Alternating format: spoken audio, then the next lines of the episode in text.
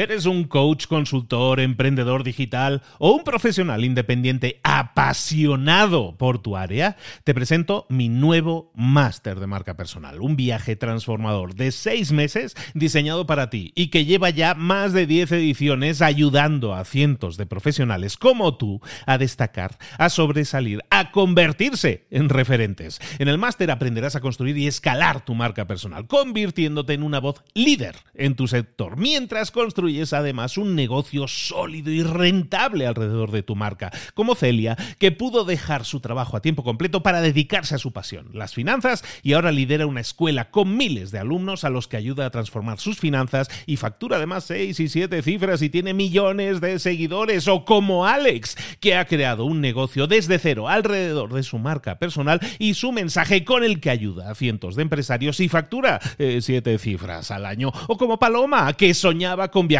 por el mundo y que ahora vive como nómada digital con cientos de miles de seguidores y más de 17.000 alumnos. Gracias al máster, su sueño pasó de ser una idea a una realidad rentable y reconocida.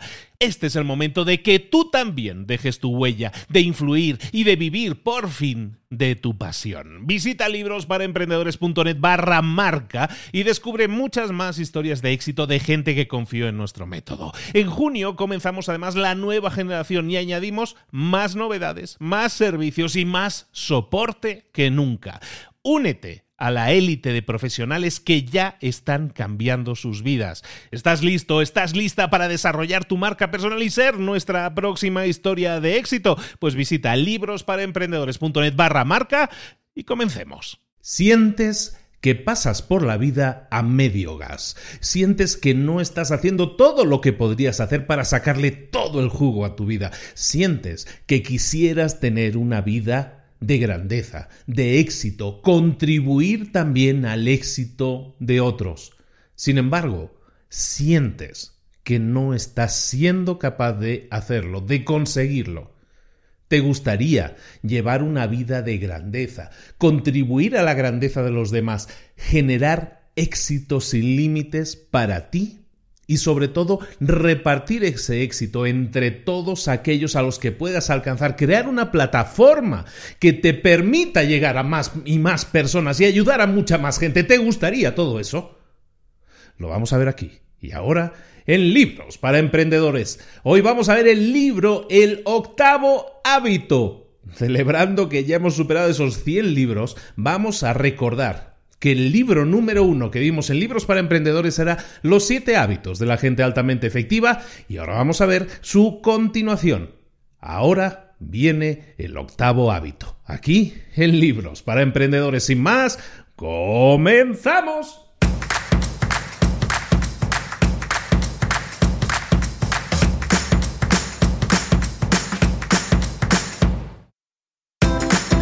Bienvenidos al podcast Libros para Emprendedores. Para alcanzar el éxito en cualquier negocio que quieras emprender, debes formarte, debes estudiar, aprender para emprender. Y para ello, no hay nada mejor que un libro. En el podcast Libros para Emprendedores te ayudamos de tres maneras. Primero, seleccionando los mejores libros del mercado para ayudarte a emprender, a mejorar en tu emprendimiento. Segundo, te ofrecemos gratis un resumen de los puntos más valiosos explicados en cada libro. Y tercero, te damos finalmente pasos a seguir para poner en práctica todas esas lecciones aprendidas y así poder acortar tu camino hacia el éxito ya sea marketing, ventas, liderazgo, emprendimientos, mentalización, eh, vamos a analizar lo mejor de lo mejor, de los mejores libros del mercado y te lo vamos a dar todo bien masticadito y listo para ser aplicado. Soy Luis Ramos, empresario y emprendedor, y voy a acompañarte, si me lo permites, en este camino. Sin más, comenzamos. Muy buenas a todos, bienvenidos una semana más, un mes más, un año más y ya estamos iniciando el año 4. Ahora mismo con este episodio es el primer episodio del año 4 de libros para emprendedores, teniendo en cuenta que en el planeta hay más o menos unos 500 y pico mil podcasts, pero que solo 100 mil de ellos están activos llegar al año 4 tiene bastante mérito, señores. Por lo menos para mí lo tiene y lo quiero celebrar con todos vosotros. Y eso es lo que vamos a hacer, celebrarlo, celebrarlo de acuerdo a la estrategia Libros para Emprendedores, que era a dar valor, dar contenidos, ayudar a la gente. Hoy vamos a ver un libro que se llama El octavo hábito de Stephen Covey, un libro publicado en el año 2004. El octavo hábito es la continuación del que fuera primer libro que vimos en Libros para Emprendedores, Los siete hábitos de la gente altamente efectiva, el super exitazo mundial e histórico de Stephen Covey, que escribe su continuación en el año 2004 y que escribe este libro llamado El octavo hábito. Stephen Covey falleció en el año 2000, 2014 ya, ya ha pasado ya bastante tiempo, pero sus libros son perennes, siguen presentes, Los siete hábitos sigue siendo uno de los libros más escuchados en libros para emprendedores, sus enseñanzas siguen estando más vigentes que nunca y lo vamos a ver ahora mismo acompañando como siempre con perspectiva personal todo lo que vamos a estar viendo. Hoy estamos viendo este libro, El octavo hábito, finalizando así una etapa de pausa que ahora sí yo creo que agárrate porque vienen curvas. Ahora sí vamos a estar llenándote de contenido todas las semanas en los dos podcasts. Te recuerdo que tenemos dos podcasts, libros para emprendedores por un lado, en el que vamos a tener resúmenes de libros y entrevistas con gente súper top que no te puedes ni imaginar y no te puedes perder. Y el segundo podcast, el que era Mentor 365, que ahora se llama Mentor 360, y en el que vas a tener dos contenidos como mínimo por semana, dándote muchísimo valor. Recuerda que tenemos un canal de YouTube en el que tienes también todo nuestro contenido y en el que tienes la versión en vídeo de la mayoría de los contenidos y en el que puedes tener un montón de información adicional. Y espérate, suscríbete al canal de YouTube porque también vienen más curvas. Vamos a hacer episodios y vamos a hacer eventos en vivo y vamos a hacer preguntas y respuestas. Vamos a hacer un montón de cosas. Viene año movido, viene un 2019 súper interesante, espero que te lo pases muy bien con nosotros y que aprendas y que obtengas mucho valor y que eso te permita emprender y tener muchísimo éxito con tu emprendimiento. Si ya tienes una empresa, que tengas muchísimo éxito con tu empresa, empezamos con el octavo hábito. ¿Qué, qué energía, ¿no? ¿Con qué energía vengo? No, pues que, tengo mucha energía, porque tenía muchas ganas ya de volver a grabar un libro para libros para emprendedores. Vamos con ello. El octavo hábito, libro del año 2004, como te decía, y que es la continuación de los siete hábitos de la gente altamente efectiva. ¿Qué tiene este libro y, qué es una continuación de los siete hábitos? Bueno, el octavo hábito no es simplemente un hábito más, un hábito que se acumule encima de los siete anteriores, sino que es un hábito transversal, es un hábito que afecta a los otros siete hábitos que vimos en el primer libro de Kobe.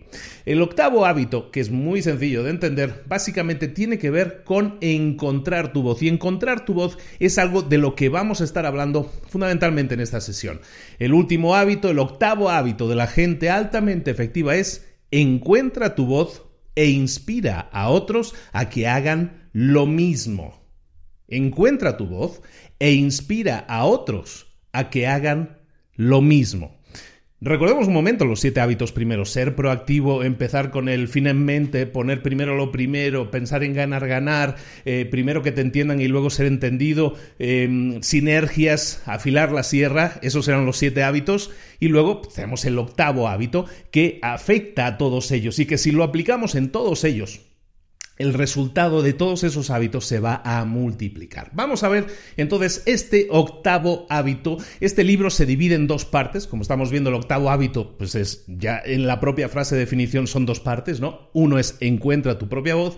Y el segundo, la segunda parte es inspira a otros a que hagan lo mismo. Entonces vamos a empezar con la primera parte del libro, que es encuentra tu propia voz. ¿Qué significa eso? ¿Qué es encontrar tu propia voz? Mi voz está en mi garganta, dice uno. No, Encontrar tu propia voz significa que estés haciendo un trabajo que realmente esté sacando de ti, extrayendo de ti todo tu talento. Un trabajo que cuando tú lo hagas te llene, te anime, tu pasión sea la energía, la gasolina que haga que lo que hagas te apasione. Significa sentirte realizado, significa que estás haciendo algo espectacular con tu, con tu carrera, significa que toda esa necesidad que tenías de trascender, de, liderar, de, de, explotar todos tus, todos tus talentos y toda tu pasión, lo has encontrado. Eso es encontrar tu propia voz. Como decíamos en la introducción, una de las cosas más frustrantes para la gente en general y, para la mayoría de la gente, no estoy hablando de casos concretos, la mayoría de la gente está frustrada en esta vida. ¿Por qué? Porque normalmente no tienen esa oportunidad, no tienen la oportunidad de llegar a llevar una vida de grandeza, de contribución, como estábamos diciendo. Lo normal, seamos honestos, es que la mayoría de las personas operan a, medio gas, operan en un nivel mucho más inferior del que podrían. ¿Verdad que la mayoría de gente que conoces, o incluso tú mismo, tú misma, piensas muchas veces que yo debería estar haciendo cosas mejores? Yo debería estar haciendo cosas más grandes. Yo puedo hacer cosas mejores y más grandes. ¿Por qué no lo estoy haciendo? Pues bueno, eso se trata, de eso trata lo que vamos a ver hoy, de encontrar tu propia voz. ¿Esto es un libro de emprendedores? No. Esto es un libro de desarrollo, de crecimiento personal, sobre todo de destapar, de destapar ese frasco que eres tú y, y quitar todas esas limitaciones y salir adelante volando y afectando a las vidas de otros positivamente en el camino. Es difícil, es difícil, es muy fácil para mí decirlo, ah, porque yo estoy haciendo algo parecido a lo que estamos haciendo, ¿no? He encontrado mi propia voz, pero fíjate, eh, yo he encontrado mi propia voz tarde en la vida, podríamos decir. Yo lo he encontrado tarde, yo he estado trabajando, yo he estado estudiando, he pasado media vida haciendo lo que se supone que tenía que hacer. Y he tardado media vida, espero que me quede otra media vida por lo menos, para vivir desarrollando mi propia voz. Y te invito a que busques hacer lo mismo, porque entonces es cuando te vas a proponer hacer cosas mucho más grandes que tú mismo, eh, cuando te vas a permitir soñar con afectar positivamente a otros. Y eso es lo que queremos hacer, descubrir nuestra propia voz para que así podamos llevar una vida de mucha más grandeza y de contribución a los demás. Pero claro, esto es un reto, es un reto, hay que encontrar nuestra propia voz, es una frase que suena muy bien, pero ¿qué pasa cuando encuentras tu propia voz? Pues que tienes un fuego, tienes un fuego dentro de ti, es esa gasolina que decíamos que te va a llevar adelante. Pero claro, para encontrar tu propia voz, lo primero que necesitas entender es una forma de pensar muy básica, que es que una persona no es un ente único, sino que una persona se compone de cuatro componentes básicos. El primero, el cuerpo, la, parte física, ¿no? El segundo, la mente, la mente, lo que desarrolla los pensamientos, el, análisis, todo eso es, tenemos el uno, el cuerpo, el segundo, la mente. El tercero, las emociones, el corazón. Todos tenemos, parte de nosotros es el corazón y nuestro corazón también afecta a nuestras decisiones, cómo sentimos y cómo nos comportamos y las decisiones que tomamos. Y el cuarto, el espíritu. Entendiendo el espíritu, aquella, lo que podrían unos llamar alma, y para otros puede ser simplemente su filosofía de vida. ¿De acuerdo? Entonces, todos estos componentes, esos cuatro componentes que son cuerpo, mente, corazón y espíritu, todos estos componentes tienen una necesidad. Las necesidades básicas de la pirámide de Maslow dice que el cuerpo físico, su necesidad, ¿cuál es? Vivir. La necesidad del cuerpo es mantenerse con vida. La necesidad de la mente, ¿cuál es? Aprender. Eh, eh, entendamos bien esto de las necesidades. El cuerpo necesita sentir que está vivo. La mente necesita sentir que está aprendiendo. El corazón necesita sentir que está amando. Y el espíritu, el alma, ¿qué es lo que necesita? Necesita dejar un legado. Fíjate qué poderosos son estos cuatro componentes. El cuerpo físico, vivir, la mente, aprender, el corazón, amar, el espíritu, dejar un legado. Piensa desde este momento si tú realmente estás llenando esas necesidades básicas ahora mismo de tu cuerpo, de tu mente, de tu corazón y de tu, y de tu espíritu. Cuando tú eres capaz de alimentar tu cuerpo, mente, corazón y espíritu, cuando eres capaz de alimentarlo y llevarlo a su máxima expresión, ¿qué es lo que se consigue? ¿Cómo te vas a sentir? ¿Qué es lo que estás consiguiendo? La, manifestación más alta de todas estas capacidades, estas cuatro capacidades, es la siguiente. Para el cuerpo físico, la disciplina. Cuando alcanzas la disciplina de tu cuerpo, estás llevando tu cuerpo a sentirse vivo, como decíamos. La segunda necesidad era la de la mente, la necesidad de la mente era la de aprender. Entonces lo que nosotros necesitamos es desarrollar nuestra mente, estar constantemente aprendiendo. Eso finalmente nos va a llevar a tener ¿qué? Una visión. Y eso es lo que buscamos generar, una visión propia. En la tercera parte era el corazón, ¿no? La tercera parte de todo ser humano, el corazón. ¿Cuál es la manifestación más alta del corazón? La pasión. Recordemos que la necesidad básica era amar. Bueno, la necesidad, la manifestación más alta del amor es la pasión que sientes por las cosas. Y por último, la cuarta parte es el espíritu. El espíritu. Decíamos, dejar un legado. Esa es una necesidad que necesitamos, dejar un legado. Entonces, el espíritu, la manifestación más alta de esto, es la conciencia, ser consciente de uno mismo. Cuando tú empiezas a entender esto, cuando tú empiezas a entender que estas son las, los, las los, ahora sí, las botellitas en las que tienes que meter, los tarros en los que tienes en la cocina, en los que tienes que ir llenando de cosas. Cuando entiendes que tu cuerpo se compone, que tu, que tu ser se compone de estas cuatro partes, cuando lo empiezas a entender y empiezas a rellenar esos tarritos, el tarrito del el cuerpo, el tarrito de la mente, el tarrito del, corazón y el espíritu, y intentas tenerlos equilibrados, sobre todo llenarlos hasta su máxima expresión, entonces es cuando se crea esa sinergia, esa combinación mágica de estas cuatro partes, de estas cuatro partes de ti mismo. Y es entonces cuando sientes esa energía, cuando empiezas a entender lo que eres capaz de hacer, cuando esa energía se convierte en pasión y esa pasión te lleva a hacer las cosas que tú mismo piensas que eran imposibles conseguir. Eso es lo que muchos dicen, es que he encontrado mi llamada, he encontrado mi pasión, he encontrado, he decodificado aquello que quería hacer en la vida. Cuando tú dices eso es que has llegado a llenar esos cuatro tarritos, el cuerpo, la mente, el corazón y el espíritu, y te sientes tan apasionado y tan equilibrado en ese momento que te sientes capaz de todo. Y es entonces cuando desarrollas tu propia voz, que es el octavo hábito.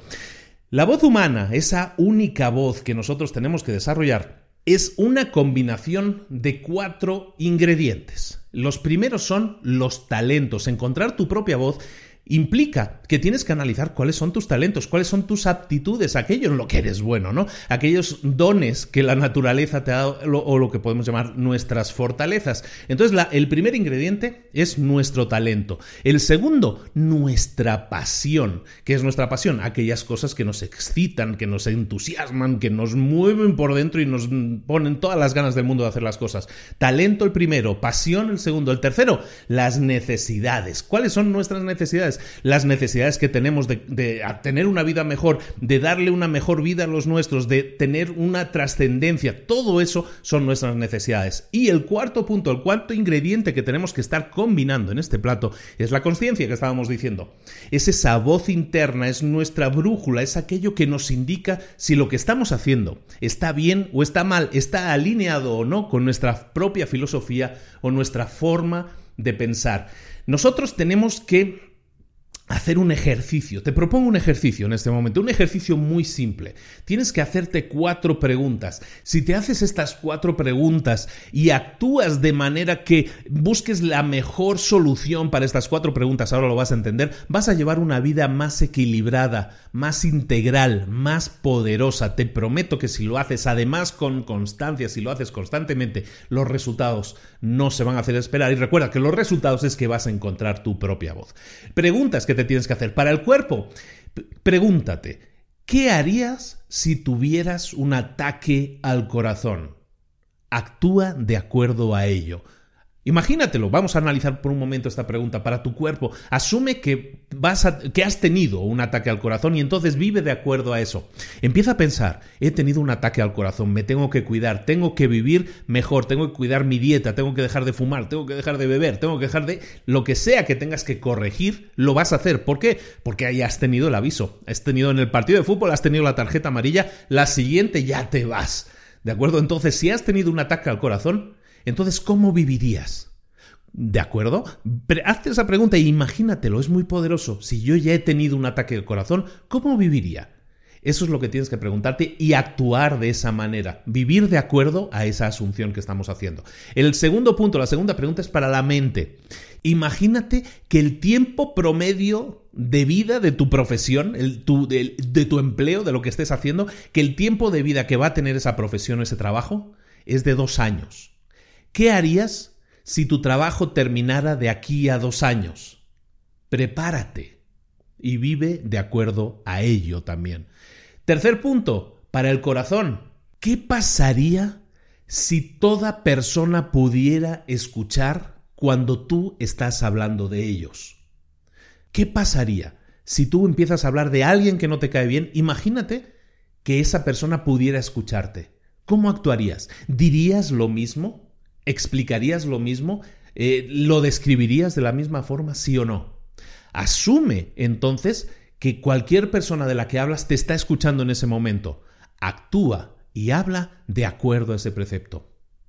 ¿Verdad que cambian las cosas? El cuarto punto, el cuarto punto que quiero que, que, que evalúes es el del espíritu. Imagínate que te presentaras ante Dios, depende de la religión que tengas, ¿no? Pero imagínate que te vas a presentar ante Dios porque te has muerto y Dios te va a pasar las cuentas, te va a pasar cuentas, te va a revisar lo que has hecho. Imagínate que esa visita con Dios la tuvieras cada trimestre. ¿Qué harías? ¿Cómo actuarías? ¿Qué cambiarías en tu vida para que cuando te presentes al final del trimestre frente a Dios no salgas a deber?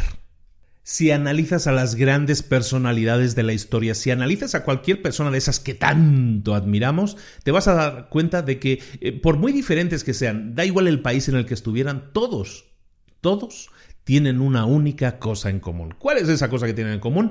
Que todos buscaban expandir, crecer sus talentos, su pasión, sus necesidades y su conciencia, esas cuatro ingredientes que estábamos diciendo que forman parte de encontrar tu propia voz. Y claro, si desarrollan los cuatro ingredientes, ¿qué es lo que consiguen? Consiguen ampliar, empoderar, darle más poder a sus propias voces. Y si hoy sabemos quiénes son, y si hoy sabemos cómo dicen y cómo escriben y cómo explican y lo que hicieron, es porque tenían una voz, desarrollaron una vez una voz propia y esa voz era el desarrollo, el resultado del desarrollo de, esas de esos cuatro ingredientes que son el talento, la pasión, las necesidades y la conciencia. Actuemos de acuerdo a eso también. Todo esto está muy bien, Luis, me encanta todo esto, es todo muy empoderador, como que me anima mucho, perfecto, pero ¿qué hago? ¿Cómo lo hago? ¿Cómo lo puedo hacer? Bueno, ¿Qué es prácticamente lo que nosotros tenemos que hacer en la práctica? ¿Qué es lo que debemos desarrollar? Bueno, básicamente lo que tenemos que desarrollar, y todo este libro se mueve en cuatros, lo que vamos a hacer ahora es desarrollar cuatro dimensiones. Es decir, dimensiones entendemos cosas en las que tenemos que enfocarnos. Hemos hablado de ellas un poquito como, como las manifestaciones máximas, y eso es lo que tenemos que buscar desarrollar. El primero es la visión. Vamos a hablar de la visión. ¿Qué era la visión? Bueno, pues tenía que ver un poco con lo que nosotros sentimos en la mente, ¿no? La visión básicamente es ver un futuro en nuestra mente antes de que sea real. Eso es una visión. La visión es básicamente imaginación aplicada. Muchas cosas que nosotros nos imaginamos todavía no existen, pero nosotros tenemos esa visión y lo que queremos es buscar hacer realidad esa visión. Por lo tanto, tenemos que desarrollar una visión, porque ese es el primer paso, es la primera clave, es lo, que tenemos que visualizar, es la meta, ¿no? Que muchas veces os hablo, lo que tenemos que descubrir es a dónde quiero llegar, cuál es mi visión, qué es lo que quiero conseguir, ¿no? Como en una empresa, ¿no? La misión, la visión, bueno, pues la visión es lo que queremos conseguir. Todo líder, todo líder tiene que buscar también eh, es eh, tener una visión y transmitirla a su gente. Si tú tienes una empresa, tú eres un, tienes un equipo, eres el líder de esa gente, tú tienes que buscar inspirarlos, eh, hacer que ellos mismos desarrollen todo su potencial. ¿Y eso cómo lo vas a hacer? la única forma de hacerlo es definir una visión, un sitio al que queremos llegar y decirles, vamos a llegar juntos, vamos a conseguirlo juntos, vamos a llegar hasta ese punto, hasta esa meta juntos. expresar, ser capaz de expresar tu voz de manera más poderosa. Para hacerlo tienes que cultivar el hábito de buscar lo bueno en los demás. Y buscar lo bueno en los demás es buscar afirmar lo bueno que tienen los demás. Nunca vas a llegar a ninguna parte solo o sola. Siempre vas a necesitar la ayuda de otros. Si eres el líder en un equipo, si eres el líder en una empresa, si eres el líder o la, o la líder en una familia, tienes que buscar cultivar el hábito de buscar lo mejor en las personas que te rodean y una vez lo has cultivado lo vas a tener que regar, lo vas a tener que hacer crecer. Y eso lo haces haciéndoles ver, insuflándoles tu visión. A medida que comuniques y te comuniques con la gente y con tu equipo y con tu familia y con tu empresa y comuniques con la gente que tienes alrededor, tus amigos, comuniques esa creencia, esa visión que tú tienes, esa visión que tú quieres compartir con ellos porque crees en ellos, porque crees que pueden desarrollar todo su potencial y, llegar así más adelante, más arriba en el futuro, es entonces cuando los motivas y cuando vas a sacar lo mejor de ellos. Por lo tanto, primer punto, a desarrollar una visión, esa visión del futuro que todavía no se ha hecho realidad, pero que nos hace sentir pasión, ¿no? Que nos hace sentir apasionados y nos hace hervir la sangre. El segundo punto, la segunda dimensión en la que tenemos que trabajar, que también hemos mencionado antes, es la disciplina. ¿Qué es la disciplina? Básicamente, la disciplina es la fuerza de voluntad. Es la fuerza de voluntad aplicada. Eso es la disciplina. Disciplina es lo que se necesita para que las cosas sucedan. La visión, decíamos antes, todo eso es la visión, a donde queremos llegar, todo eso está muy bien, pero sin disciplina esa visión nunca se va a realizar, nunca se va a hacer realidad. Por lo tanto, ser disciplinado significa aceptar la realidad ahora, en este momento. Sí, está bien, tengo una visión del futuro de aquí a tres o cinco años, perfecto. Pero ¿cuál es la realidad ahora? Tengo que saber cuál es, ser consciente de dónde vivo, cuál es mi ahora, aceptar mi realidad y entonces una vez la acepte, entonces sí me podré mover hacia esa, hacia esa visión que tengo. Entonces la disciplina es lo que me va a permitir mantenerme en esa ruta, mantenerme en ese camino. Hemos hablado muchas veces de eso. Tienes que dar pasos que te lleven a tus metas. Tu visión va a ser tu meta en este libro. La disciplina es el hecho de decir, hoy voy a dar un paso, por muy pequeño que sea, que me acerque a mi meta. Mañana voy a dar otro paso y otro paso más. Y así, por lo menos un paso cada día que me acerque cada vez más a mi meta. Toda gente exitosa que conozcas, esa gente que más admiras, esos que hacen vídeos en YouTube que también admiras, esa gente que escribe libros que también admiras, esa gente que sale en la televisión que también admiras. Si algo tienen en común todos ellos, si los consideramos gente exitosa, entre comillas, lo que vamos a hacer es analizarlos y nos vamos a dar cuenta de que todos comparten eso también, la disciplina. ¿Qué es lo que se tiene que hacer para conseguir la meta? Y lo hacen. Eso es lo que tú tienes que hacer, desarrollar la disciplina, saber, definir qué es lo que tengo que hacer y hacerlo. Y entonces viene cuando alguien me dice, sí, Luis, todo eso está muy bien, lo entiendo, todo eso es como muy bonito, es como un himno, es como puedes hacer una canción y todo y le pones música. Perfecto, pero eso no lo voy a hacer, porque ya lo he intentado muchas veces y no puedo. El tema ahí, y es algo que todos tenemos que reflexionar y tiene mucho que ver con la disciplina, es que básicamente la disciplina podríamos traducirla también como eh, quitarnos de la mente que vamos a tener un beneficio instantáneo. Cuando nosotros hacemos cosas, muchas veces buscamos el beneficio instantáneo, la ganancia, ¿no? ¿Qué es lo que obtengo? ¿Qué es lo que gano, ¿no? Si tú me dices que haga esto, ok, pero ¿qué es lo que yo gano con ello?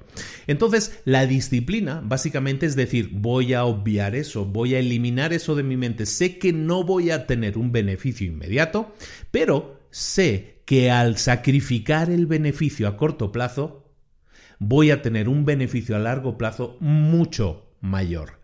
Eso es el pensamiento que te tiene que guiar. Tienes que empezar a pensar de esa manera. Si quieres desarrollar la disciplina, la disciplina tiene que ver con eso, sacrificar el, el, beneficio, el placer instantáneo, buscando un placer mucho mayor, mucho más grande, pero a un poco más largo plazo. Esa es la segunda parte. La tercera parte, el tercer ingrediente, la tercera dimensión en la que tenemos que trabajar es la pasión. ¿Qué es la pasión? Es eso que te mueve, ¿no? Es eso que tiro de ti y que muchas veces no sabes de dónde sale, pero sale, ¿no? Es, viene como del corazón, te arrastra y te dice, no, es que tengo que hacerlo. La gente que es apasionada está ultra motivada. Tú la ves enseguida, aquella persona que es como apasionada, como que hace las cosas con otra energía, como que lo hace más rápido, con más alegría, con más ganas. Eso es pasión. Y eso es lo que motiva a muchas gentes, a mucha gente a llegar a su meta.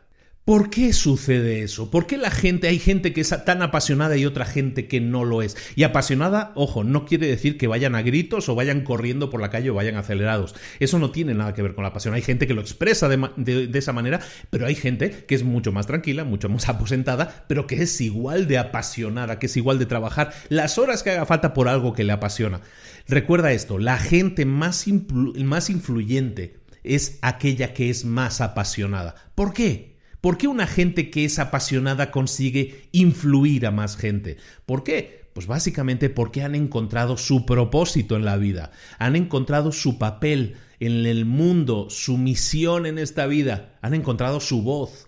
cuando la gente es o se comporta de forma apasionada por aquello que, lo que, que hacen, que es aquello que están haciendo, normalmente requiere muy poca supervisión. Imagínate ahora mismo a alguien que trabaje contigo y que sea súper apasionado por lo que hace. ¿Requiere esa persona la misma cantidad de supervisión que una persona que no tiene ese tipo de pasión? En absoluto. Normalmente la persona apasionada necesita muy poca supervisión. ¿Por qué? Porque tiene un fuego, porque tiene una motivación que sale de dentro de ellos, que no tienes que imponerles, no tienes que, tirar de ellos, no tienes que estirar de ellos para que se muevan. No, ellos ya se ponen en marcha mucho antes de que tú lo intentes. Esa es la, la, cuarta, la tercera dimensión y la cuarta dimensión es la conciencia que hemos comentado antes. ¿Qué es la conciencia?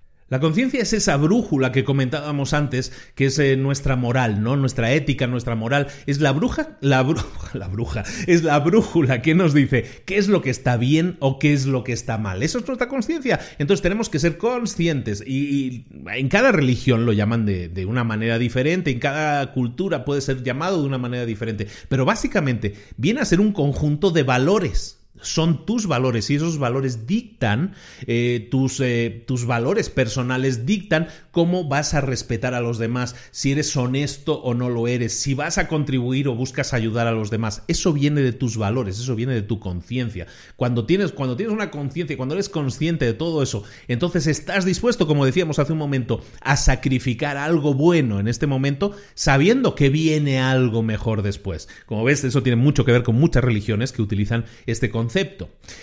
Lo que estamos haciendo con la conciencia, desarrollando esa conciencia, básicamente es batallar contra nuestro ego. El ego es el que te dice que el fin justifica los medios. El ego es el que te dice yo quiero tener el beneficio ahora, yo no quiero esperar a dentro de dos años. Eso es el ego. Y la conciencia es lo que te hace luchar contra ese ego. El que te dice que no, que el fin no justifica los medios. El que te dice que si quieres llegar a un destino que realmente valga la pena, eso no puede conseguirse sin realmente un sacrificio, un trabajo, sin entregarte totalmente. La conciencia, la conciencia, lo que hace es transformar la pasión en compasión también. Y la gente que vive consciente, autoconsciente, como se suele decir, lo que hace es tener una integridad moral y una paz de mente total. ¿De acuerdo? Si aplicas estas cuatro dimensiones, por lo tanto, si trabajas en desarrollar estas cuatro dimensiones que hemos estado viendo en estos últimos minutos, si lo haces y lo aplicas a cualquier empleo, a cualquier trabajo, a, cualquier a cualquier cosa que tú desempeñes en la vida, a tu función como empleado, a tu función como jefe, a tu función como miembro de una familia, a tu función como líder de una familia, si tú lo haces, vas a encontrar tu voz, si empiezas a trabajar, como decíamos, en tu conciencia, si trabajas en tu pasión, si trabajas en desarrollar tu disciplina y, por lo menos tienes una visión que le dé un sentido, una brújula, un norte a todo eso, entonces, y solo entonces, es cuando vas a desarrollar, cuando vas a encontrar tu propia voz para esa cosa, ¿eh? para ese puesto. Porque una persona puede tener varias voces, puede tener una voz en su familia, puede tener una voz en su trabajo. Tú vas a encontrar tu propia voz para ese rol que estás desempeñando. La clave es que seas capaz de responder cuatro preguntas que te voy a decir ahora, pero tienes que responderlas con un sí. si eres capaz de responder con un sí a estas cuatro preguntas, habrás encontrado tu propia voz. Primera, ¿qué necesidad presiento o veo o visualizo en mi familia, en mi comunidad, en mi empresa, en el rol que estés desempeñando? ¿Qué necesidad veo que existe actualmente en, en esa empresa en la que trabajo o en esa familia en la que eh, vivo o en esa comunidad en la que convivo? Segunda pregunta, ¿qué talento tengo yo actualmente que si, si lo educáramos, si lo disciplináramos, si lo aplicáramos de la forma correcta, ¿qué talento tengo? Que, que podría ayudar a esa necesidad a ser cubierta. Tercera pregunta, desarrollar ese talento que me va a permitir eh, cubrir esa necesidad, desarrollar ese talento es algo que me atraiga, es algo que me apasione. Y cuarta pregunta, ¿me permite mi conciencia pasar a la acción y de esta manera involucrarme intensamente y con total profundidad en esa resolución? Como ves, lo que estamos haciendo es, repito las preguntas muy rápidamente, ¿qué necesidad identifico que existe actualmente en mi comunidad o en mi empresa o en mi familia? Eh, ¿Qué talento tengo yo que si lo aplicara podría resolver esa necesidad, aunque a lo mejor tenga que entrenarlo primero?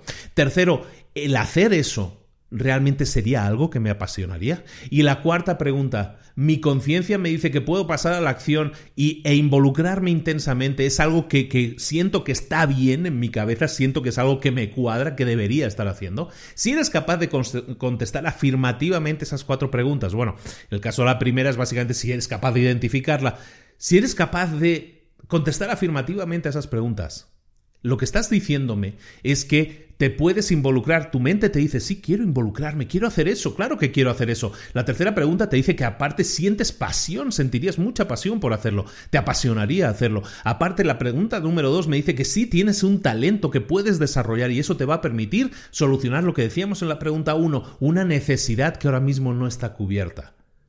Es tan simple como eso, empezar a trabajar en alinear conciencia, el cuerpo, la mente, el espíritu, el corazón nuestra pasión, e involucrarlo todo y concentrarlo, apuntarlo hacia un único objetivo, hacia un único norte. Lo que hablábamos eh, siempre, ¿no? Del enfoque, enfocar todo eso en un único objetivo. Si eres capaz de hacer eso, vas a encontrar tu propia voz y si encuentras tu propia voz, entonces vas a saber cómo impactar positivamente, cómo sentirte realizado, realizada y cómo impactar también a otros. Recuerda que la conciencia normalmente es lo que te va a dar el por qué, el por qué tienes que hacer las cosas. La visión te va a identificar aquello que estás intentando alcanzar, cumplir.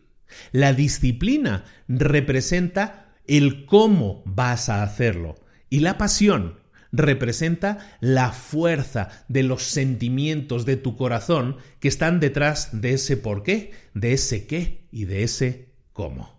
Y eso representa la primera parte de la ecuación. Estamos hablando de encontrar nuestra voz. Ese es el octavo hábito. Tenemos que buscar encontrar nuestra voz. Tenemos que desarrollar esas cuatro dimensiones que estamos. ¿Y cuál es la segunda parte? La segunda parte del hábito es inspirar a otros a que encuentren también sus voces. Una vez has encontrado tu propia voz, una vez ya sabes cuál es tu propia voz, ya la has desarrollado, ya has trabajado en esas cuatro dimensiones, es entonces cuando puedes continuar y puedes entonces sentirte todavía más realizado realizada ayudando a otros a que también encuentren sus voces. Cada persona es única y el ayudar a otros te va a hacer sentir realizado totalmente. Eh, normalmente, ¿cómo consigues esto? ¿Cómo se consigue eh, impactar a otros? Normalmente es a través de una plataforma, de una organización. Puede ser una plataforma, en este caso como la mía, un podcast puede ser una plataforma, un canal de YouTube puede ser una plataforma, una organización sin ánimo de lucro puede ser una plataforma, una empresa también puede ser una plataforma. En definitiva, existen plataformas que al final no dejan de ser grupos de gente, pero si lo que quieres es que esa plataforma, que esa organización también tenga, tenga y desarrolle su única, su única voz, que cada miembro de esa organización también desarrolle su voz, entonces lo que tienes que hacer es inspirarlos, inspirar a esas otras personas a que reconozcan, a que respeten, a que creen oportunidades para otros y para que expresen sus voces. Como ves, esto es una cadena de favores. Tú ayudas a otros a que encuentren su propia voz y ellos cómo la van a encontrar encontrando a otras personas que también van a las que también van a ayudar a encontrar su propia voz. Recuerda que estamos hablando de inspirar. ¿Qué es inspirar? Inspirar viene del latín inspirar significa literalmente insuflar vida en otro. Inspirar es insuflar vida o meterle vida a otra persona. Tal cual, eso es inspirar. Y eso es exactamente lo que tú vas a hacer animar a otras personas a que sean capaces de influenciar positivamente y tú mismo y tú misma a influenciar positivamente a otros dentro de esa organización, dentro de esa plataforma, para que encuentren sus propias voces. Cada vez que tú te expresas con tu propia voz, recordemos, hablábamos de cuatro dimensiones, la visión, la disciplina, la pasión y la conciencia. Cada vez que tú te expresas con tu voz, tu única voz que has desarrollado, lo que estás demostrando es liderazgo. Eres su líder, eres el líder de esa organización. para que una organización pueda conseguir lo mismo, pueda encontrar su propia voz, pueda expresarse en su propia voz, tú como líder y cualquier líder debe cubrir, debe ocupar cuatro roles diferentes. Esos cuatro roles, esas cuatro tareas que toda organización tiene que desarrollar para encontrar su propia voz y para que sus miembros también tengan su propia voz son estos. El primero, modelar.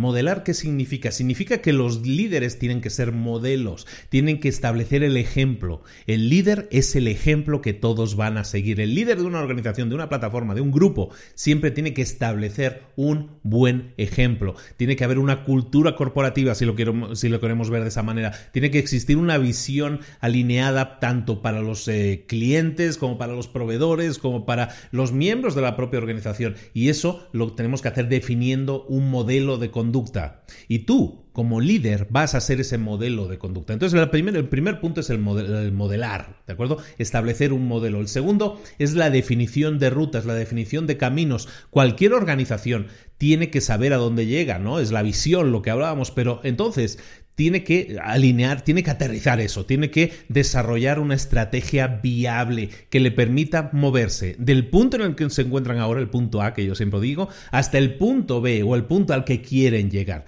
La definición de una ruta, de un plan de ruta, de una hoja de ruta, como le queramos llamar, ese es el segundo punto. El primero era modelar, establecer un modelo eh, que otros imiten. El segundo es establecer la ruta. El tercero es alinearse. La organización tiene que estar alineada. Y una organización alineada no es otra cosa que una organización que está estructurada, que tiene procesos, que tiene sistemas, que tiene formas de trabajar que hacen que sea, se trabaje y se genere resultados de forma uniforme. Es decir, que todos los elementos de la empresa trabajen de la misma manera para que sí los resultados sean más óptimos. El cuarto punto que tenemos que conseguir en una empresa es la empoderación.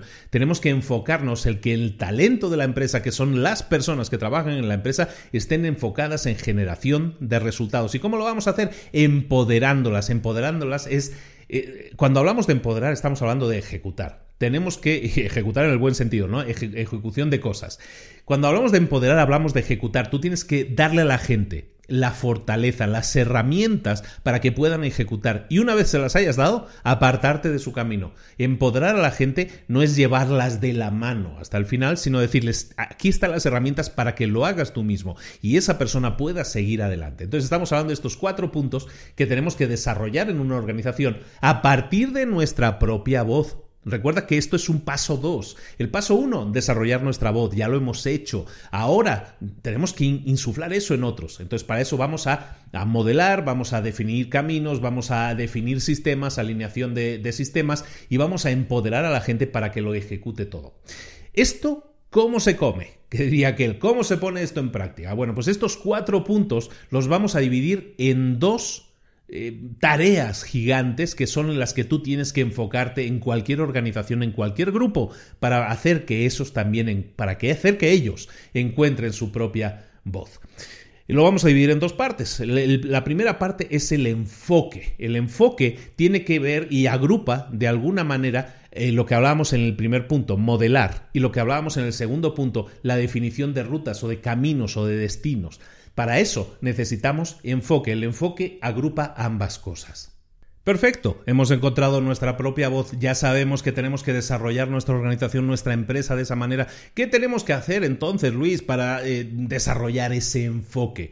Bueno, para desarrollar el enfoque lo que tenemos que hacer es, son cinco cosas, enfocarnos en cinco cosas concretas. Desarrollar el enfoque significa desarrollar estas cinco cosas. La primera, desarrollar o expandir nuestra influencia. Da igual que tú seas el dueño de la empresa o no, da igual que tú seas el líder del equipo o no tú puedes generar influencia en tu organización, tú puedes generar influencia en tu plataforma, en tu empresa, aunque no seas el jefe. No hay excusas, no puedes poner eso como excusa. Si tú quieres que tu organización funcione mejor en el futuro, tú puedes influenciar en tu empresa para que eso suceda, para que funcione mejor. Claro, eso requiere de que tú tomes la iniciativa, de que actúes como un timón, ¿Qué es un timón? Un timón en una empresa, en un timón en un barco, ¿qué es? Es un timón, es como un volante un poquito más grande, pero ese timón no es el que dirige el barco realmente. Ese timón está conectado con una serie de, de mecanismos que van moviéndose. Entonces tú mueves el timón, que a lo mejor puede ser un volantito muy pequeño, es igual que en el coche, pero eso puede hacer el, el volante cuando lo mueves, hace que se muevan otros mecanismos y esos mecanismos hacen que, hacen que finalmente se mueva todo y que el barco o el avión o lo que sea que estén manejando cambie de ¿De acuerdo? Entonces tú puedes generar ese impacto, ese movimiento que puede ser pequeño, está también en tus manos. La historia está llena de gente influyente que no eran los líderes, que no eran los jefes, pero sin embargo generaron tal influencia, generaron tal movimiento que hicieron que otras personas se pusieran en marcha, que otras personas alcanzaran más y mejores resultados. Y eso es algo que tú puedes hacer también. Ese es el espíritu de lo que tienes que hacer en tu organización. Entonces hablábamos de que para el enfoque lo primero que tenemos que hacer es expandir nuestra influencia. ¿Cómo hacemos eso? De forma práctica, ¿cómo lo hacemos? Primero vamos a buscar siempre la excelencia personal y vamos a buscar que los demás, los que están a nuestro alrededor, también lo hagan. Esa es la forma de influir positivamente, buscar la excelencia personal, es decir, hacerlo siempre lo mejor de lo que seamos capaces de hacer las cosas, esa va a ser nuestra excelencia personal. Siempre hacer aquello que sea correcto. Nunca tienes que esperar un permiso explícito para que, para, para que te den un permiso para que hagas una cosa. Si tú sabes que hacer algo es lo correcto, Hazlo, no esperes a que el jefe te dé permiso, te abra la puerta, ábrela tú mismo, ayuda, acepta esa responsabilidad y esa responsabilidad, aceptar esa responsabilidad significa hacer siempre lo que es correcto sin esperar incluso a que alguien te dé permiso. Después también para, eh, para enfocarte de manera, para expandir todo esto que estamos hablando, tienes que evitar quejarte, criticarte, ser negativo. Esto lo hemos visto ya en muchos libros también. Los cuatro acuerdos también se mencionaba. Eh, lo que tenemos que ver es nuestras acciones, nuestras acciones que, sean, que tengan que ver con algo negativo, que puedan eh, motivar a otra persona a sentirse mal las tenemos que eliminar. ¿Por qué? Es aquella ley de oro, ¿no? Que se dice que no hagas a los demás lo que no quieres que te hagan a, ti, ¿no? Pues de esa manera, como hemos dicho antes, imagínate, vive de acuerdo a esa filosofía de pensar que la gente te está escuchando siempre. Entonces, ¿cómo te comportarías? ¿Cómo los describirías? Entonces, evita criticar a los demás, hacer o sentirte o ser negativo, sino siempre buscar una visión más optimista de la vida. Después, empatizar con la gente que te rodea, especialmente si no si estás en una empresa, empatiza con tu jefe. Empatiza con la gente que toma las decisiones. Intenta anticipar los problemas que puedan eh, suceder. Intenta ayudar a tu jefe a que esa empresa funcione mejor en el caso de una empresa. ¿De acuerdo? Siempre tienes que eh, preguntarte cuál es el porqué del que estamos, de que estamos haciendo las cosas. En tu empresa, pregúntate ahora mismo. En tu empleo, pregúntate ahora mismo por qué estás haciendo las cosas de tal o, cual manera. O por qué la empresa hace las cosas de tal o cual manera. Pregúntale, pregúntate el por qué. Porque el por qué en estas materias es lo importante. Y luego, cuando entiendas el porqué de las cosas, entonces toma la iniciativa, eh, da más de lo que se te pide, la proactividad famosa que normalmente se dice. Esto va a generar una impresión positivísima, positivísima y eso es como decíamos, va a expandir tu influencia, que es la primera parte del enfoque que estábamos hablando. Y luego, la constancia. Tienes que ser constante y tienes que animar a tus amigos, a tus compañeros, a tus colegas a que también lo sean. Que todos estos principios de los que estamos hablando, que esta buena praxis de la que estamos hablando, sirva para que no solo tú cambies, sino que influencies positivamente, influyas, perdón, positivamente a todos ellos. Tienes que ser constante y hacer que todos a tu alrededor lo sean. Si haces estas cosas de forma consistente, eh, de forma constante, si lo haces, esto va a generar una posición de poder mucho mayor para ti, te va a establecer en un puesto de mayor liderazgo, te va a hacer que estés mucho más enfocado o enfocada y vas a generar confianza en la gente. Y si la gente confía en ti y en lo que tú estás definiendo como que es el nuevo estándar, entonces la gente va a ver nuevas oportunidades de comportarse, entre comillas, mejor. Tú tienes que tomar la iniciativa. Nadie la va a tomar por ti. ¿A qué esperas?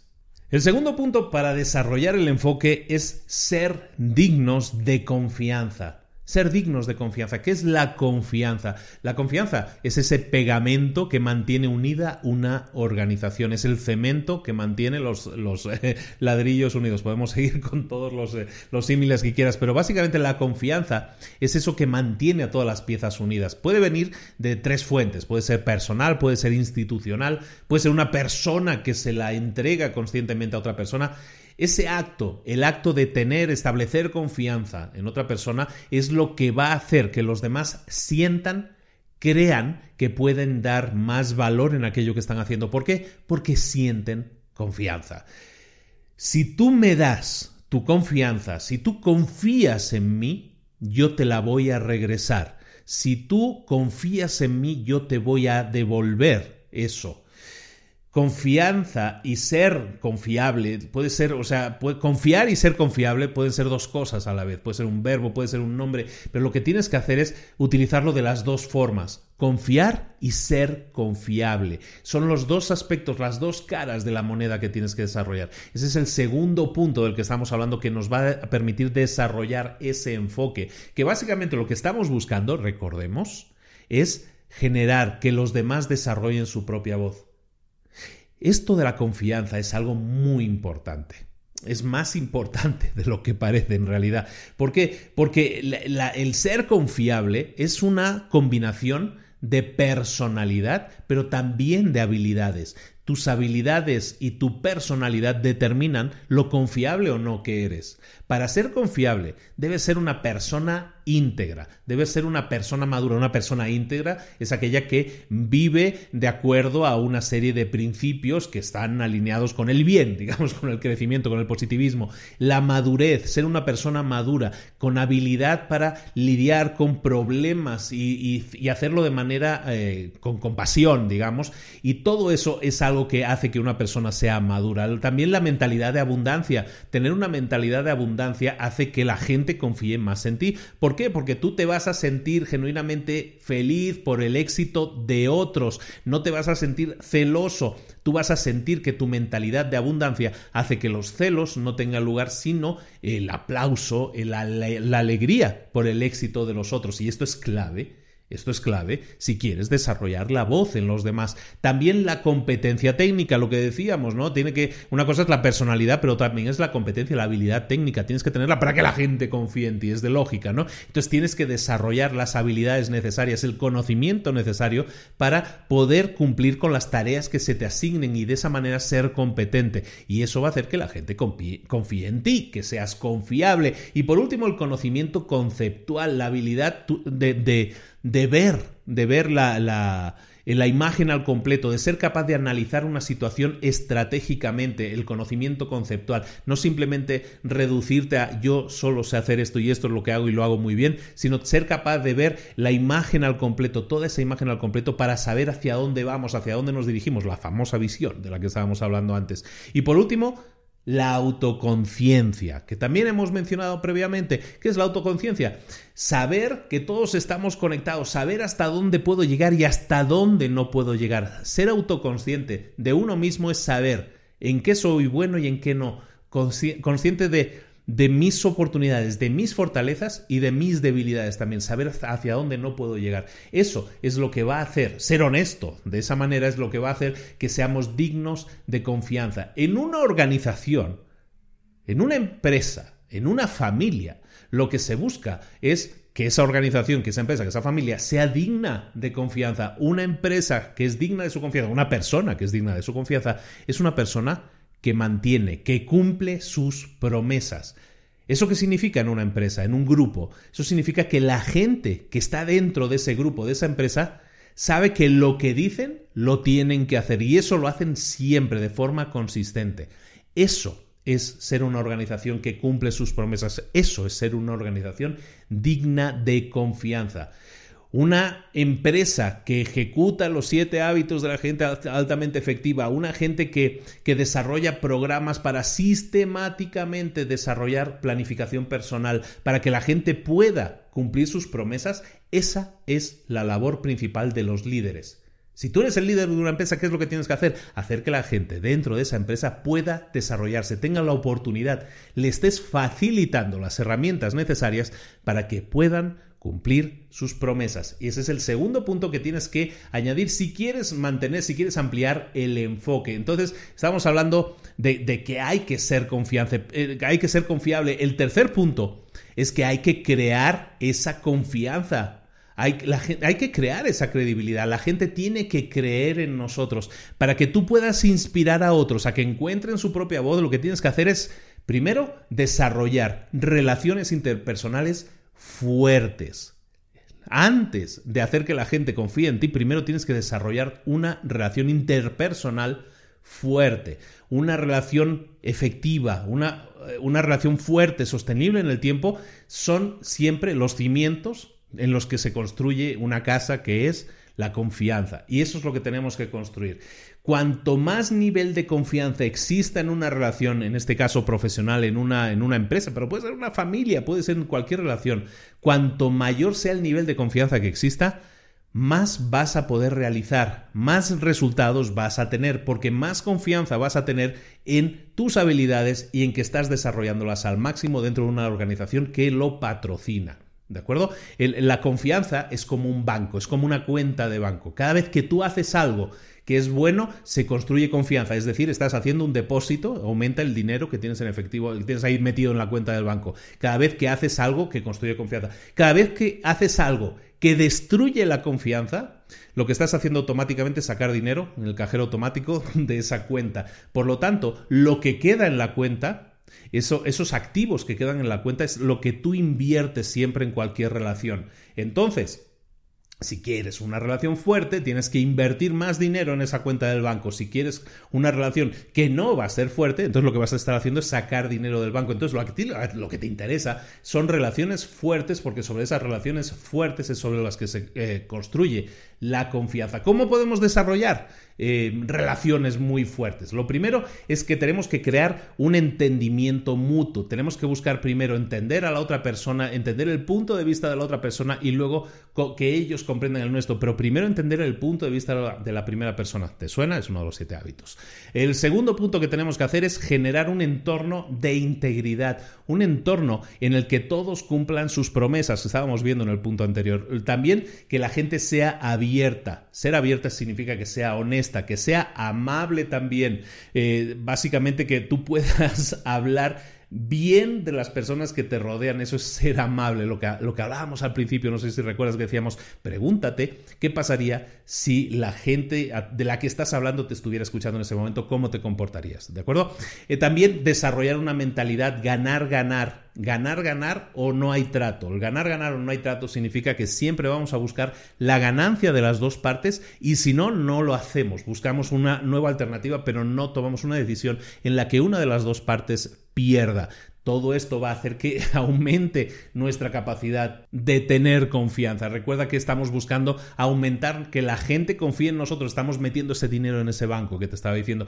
Luego, tienes que clarificar tus expectativas de forma clara. Tienes que es, tus expectativas tienen que ser claras. La otra parte tiene que entenderlas, tus compañeros tienen que entenderlas, tus pareja, tu pareja tiene que entenderlas, tu familia tiene que entenderlas.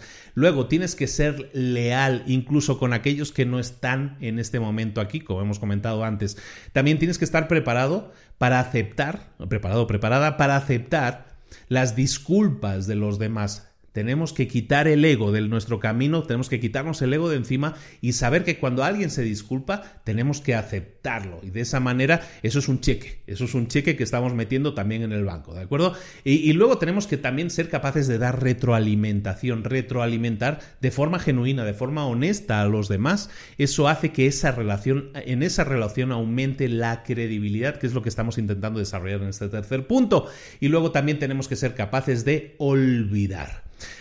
Olvidar y perdonar es algo complicado, lo sé, pero si eres capaz de olvidar, si eres capaz de decir eso fue un error, pero ya quedó atrás y puedes seguir adelante, entonces eso va a hacer que aumente la confianza en esas relaciones. Recuerda que estamos hablando de cómo, vamos a hacer un mini resumen ahora muy rápidamente, estamos hablando de cómo inspirar a otros a que desarrollen su propia voz y para eso estamos hablando de varios puntos que tienen que ver con el enfoque que nosotros tenemos que desarrollar. Desarrollar ese enfoque corresponde con una serie de puntos. Hemos hablado ahora de desarrollar la confianza en las relaciones, de ser confiable, lo hemos dicho antes también como el segundo punto. Y el primer punto que estamos hablando era el de expandir o ampliar nuestra área de influencia. Esos son los tres primeros puntos. Son cinco puntos para desarrollar el foco. El cuarto punto es, la, es el de combinar las voces de los demás. La mejor manera de resolver un conflicto, porque los conflictos existen y van a pasar en una organización, la mejor manera de resolver un conflicto en una organización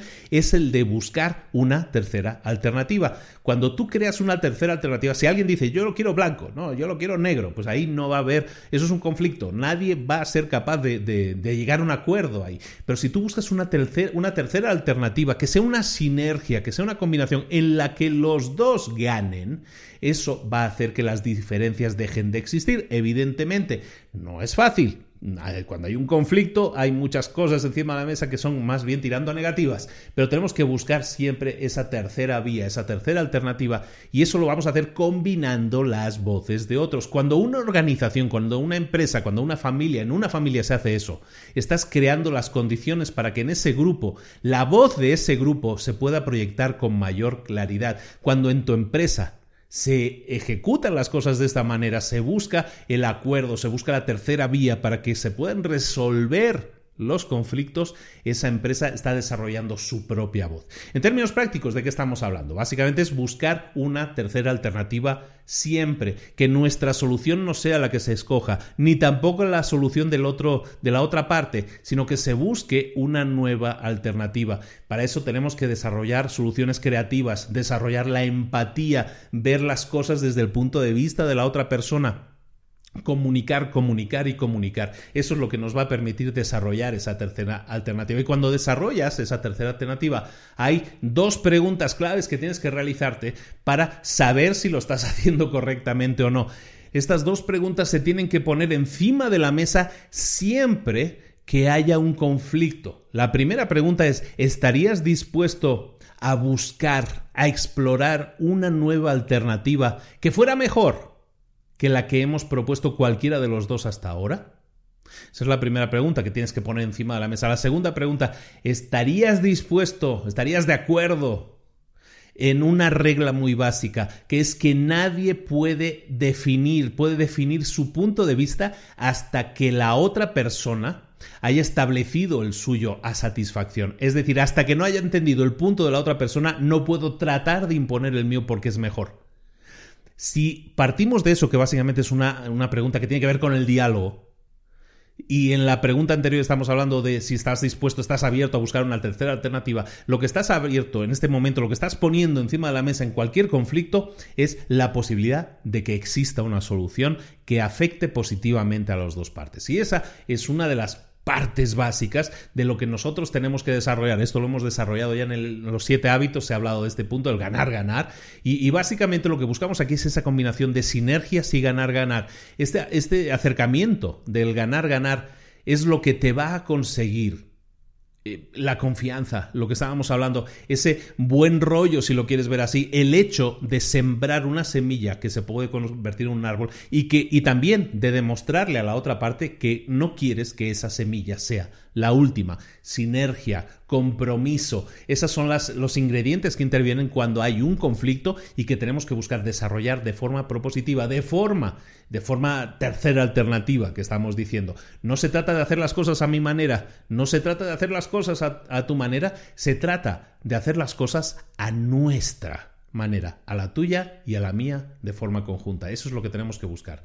El último punto que tiene que ver con el desarrollo del foco que estamos viendo, el enfoque que estamos viendo, es crear una visión común. Toda organización, toda organización se enfrenta con cuatro realidades, ¿no? La realidad del mercado, la, la realidad de, de la propia organización, de las competencias de la propia organización, las necesidades de los inversores, de los inversionistas, depende del país lo llaman diferente. Y el cuarto punto es los sistemas de valores y los propósitos que definen a esa organización. ¿De acuerdo? Entonces, eh, esas son las cuatro realidades de, una organización. Antes de que nosotros podamos enfocarnos eh, con efectividad, de tener un enfoque extremo, tenemos que tener claras estas cuatro realidades y sobre todo una vez las tenemos claras, las tenemos que tener armonizadas, las tenemos que tener integradas, las tenemos que tener conjuntadas. Eso es crear una visión conjunta, una visión, repito, que afecte a estas cuatro realidades, a la realidad del mercado, a la de las propias competencias de la empresa, a la de los inversores, los que han puesto el dinero, el capital,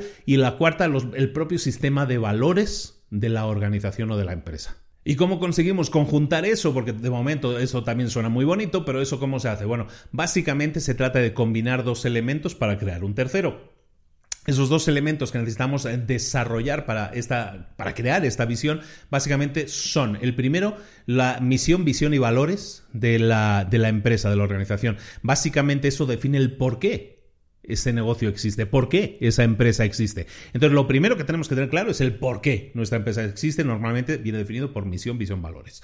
Lo segundo es nuestra estrategia. Nuestra estrategia es básicamente lo que vamos a hacer, el cómo, podríamos decir, es el cómo vamos a llevar a cabo esa misión, visión o valores, cómo lo vamos a hacer. Cuando tienes claro el por qué, misión, visión, valores, cuando tienes claro el cómo, que es la estrategia, entonces de ahí nace ese tercer elemento que decíamos, que es el qué. ¿Qué necesitas hacer para alcanzar esa visión? ¿Qué necesitas hacer? Viene del por qué y del cómo. Entonces desarrollemos primero eso claramente, misión, visión, valores, desarrollemos la estrategia y de ahí va a salir el qué tenemos que hacer esa visión conjunta que, como decíamos, tenía que englobar esas cuatro realidades que eran el mercado, las competencias de la empresa, las necesidades de los inversores y el sistema de valores de la propia empresa.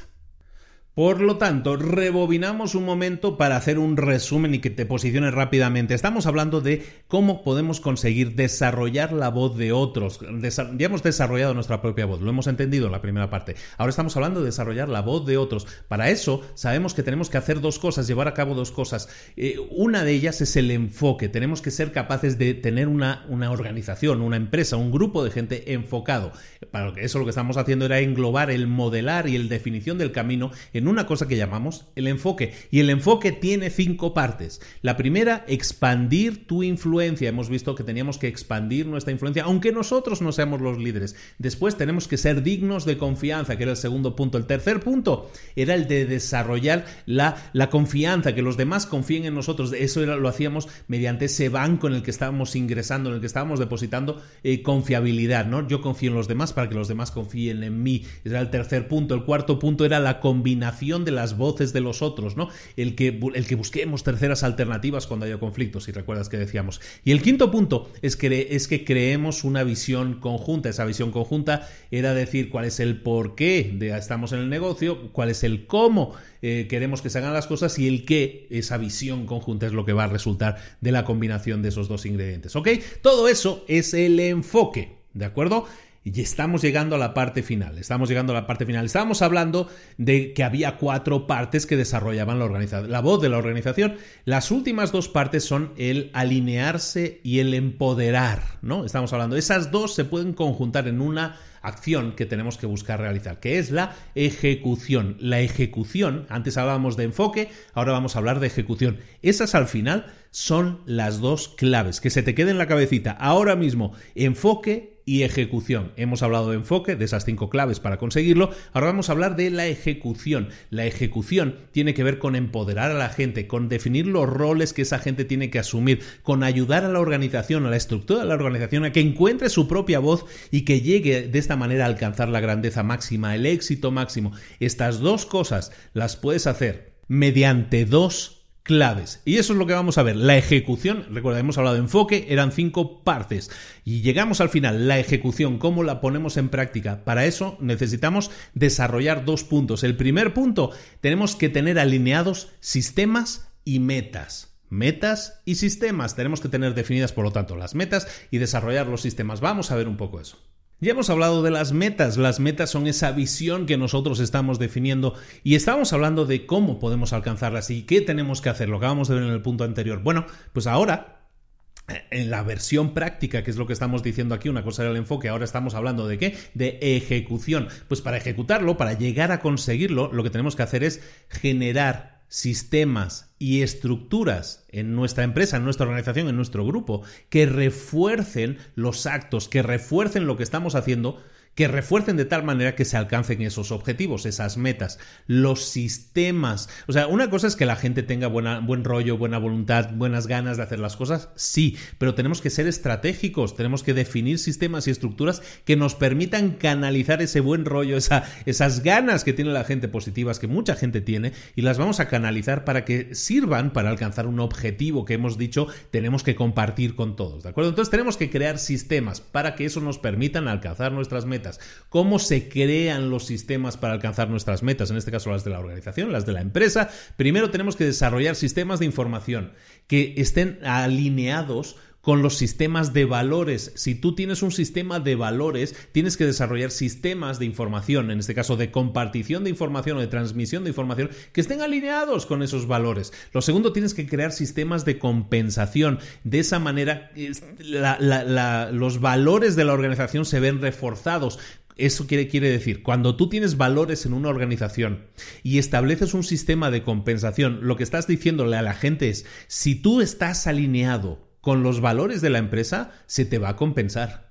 Es decir, si haces las cosas bien como queremos que se hagan en la empresa, se te va a compensar. Entonces tiene lógica que crees un sistema de compensación. También tienes que, recordemos, se repite fundamentalmente en el libro, desarrollar una mentalidad de abundancia. También tienes que ser flexible. Estamos hablando de sistemas, procesos. Esto no son robots. Tenemos que tener cierta flexibilidad, sobre todo en el mundo actual en el que estamos, en que las circunstancias cambian continuamente. Flexibilidad también tiene que ser parte de nuestros sistemas. También tenemos que ser conscientes de en qué mundo vivimos y analizar cómo lo están haciendo los líderes del mercado. Analiza quiénes son los líderes del mercado, cómo están ellos haciendo las cosas. ¿Estás haciendo tú las cosas de la misma manera o no? Aprende de su ejemplo, sé consciente del mundo en que vives y aprende del ejemplo de, los que son líderes en tu mercado para saber cómo se pueden hacer las cosas y cómo no las estás haciendo tú y cómo deberías hacerlas. También sistemas de retroalimentación. Recuerda, estamos hablando de crear sistemas que nos permitan alcanzar nuestras metas. Establece un sistema de retroalimentación con tus clientes interno para saber qué cosas funcionan y no funcionan. La circulación de ideas tiene que ser libre. Eso va a ayudar a que esa fuente de información que viene de un cliente satisfecho o insatisfecho llegue a ti. Eso va a saber, eso va a hacer que todos sepan también si un proveedor puede mejorar su relación con nosotros, si nosotros la podemos mejorar con ellos. Tenemos que tener sistemas de retroalimentación, es decir, de comunicación en el que las ideas circulen libremente. Y también tenemos que tener un equilibrio, por qué no decirlo, entre la capacidad de buscar la meta, el, buscar el beneficio pronto o buscar el beneficio de resultados más grandes en el futuro. Tenemos que tener esa visión engranada en el sistema para saber que podemos alcanzar un resultado mayor en el futuro si estamos concentrados en alcanzarlo. ¿De acuerdo? Y luego, muy importante, lo hemos dicho muchísimas veces en otros muchos libros, tenemos que ser capaces de medir nuestros avances. Si yo defino una meta, tengo que ser capaz de definir si estoy más lejos o más cerca que ayer tengo que ser capaz de definirlo. Si yo sé que quiero llegar a aquella montaña que está ahí lejos, sé que si hoy estoy a 5 kilómetros, mañana quiero estar a menos de 5 kilómetros. Tengo que estar más cerca. ¿Eso cómo lo haces? Midiendo, ¿no? Que en este caso en kilómetros, pero tienes que ser capaz de medir tus avances hacia, la consecución de tus metas. Eso es básico dentro de la creación de cualquier sistema. Entonces estábamos hablando de la ejecución. Entonces la ejecución se basa en sistemas, creación de sistemas y esos sistemas nos van a permitir alcanzar nuestras metas. Y, y la segunda clave y más importante de la ejecución, una cosa son los sistemas, que son las formas de actuar, por decirlo de alguna manera. El segundo punto, último punto que vamos a ver hoy aquí, es el empoderamiento. Tienes que empoderar a los otros. ¿Qué es empoderar? Empoderar es, un resultado. Es cuando en un, un modelo organizativo funciona, la gente confía implícitamente. ¿Por qué? Porque está empoderada. Es decir, se siente que confían en ella y que ellos confían en la organización. Solo una persona que se sienta empoderada, solo una persona que se sienta empoderada va a ser capaz de encontrar su voz. Y lo que estamos buscando aquí, recordemos, es que las otros, los, los otros, los demás, las otras piezas en esa organización también encuentren su propia voz. Son personas individuales que necesitan desarrollar voces individuales esas voces individuales, si conseguimos desarrollarlas, sumadas, van a hacer que creen una voz única, que es la voz de la organización. Cuando la gente se siente empoderada, eh, como decíamos antes, lo hemos comentado en el resumen, eh, no necesita tanta supervisión. ¿Por qué? Porque tiene una energía, tiene una pasión por hacer las cosas internamente. Un empleado empoderado es un empleado que tiene iniciativa, que busca hacer las cosas mejor, lo mejor posible, que busca optimizar el uso de los activos de la organización. Una persona que busca ser autónoma porque ya sabe lo que tiene que hacer y sabe qué es lo bueno para alcanzar la meta que se tiene que alcanzar. Para tener una persona, una, empresa, una, una organización empoderada, lo primero que tenemos que buscar,